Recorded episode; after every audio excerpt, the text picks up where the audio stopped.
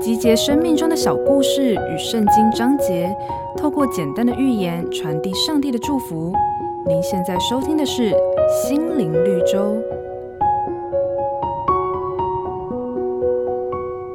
大概没有人能拒绝得了蛋糕的美味吧？不过，倘若我们把制作蛋糕的原料一一拆解开来，品尝它们最先未被料理过的原味，恐怕又是另外一回事。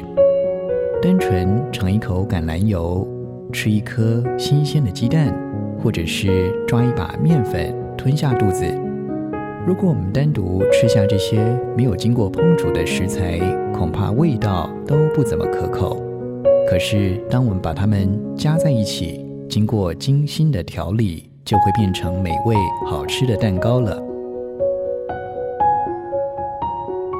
每一样美好的事物都不是凭空得来的，就像要制作出一个令人垂涎的蛋糕，就得把那些无法入口的食材精心调理，使其成为美妙的滋味。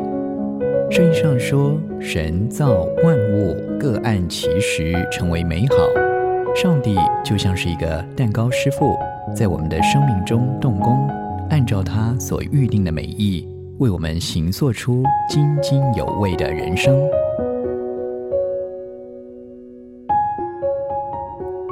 本节目由好家庭联播网、台北 Bravo FM 九一点三、台中古典音乐台 FM 九七点七制作播出。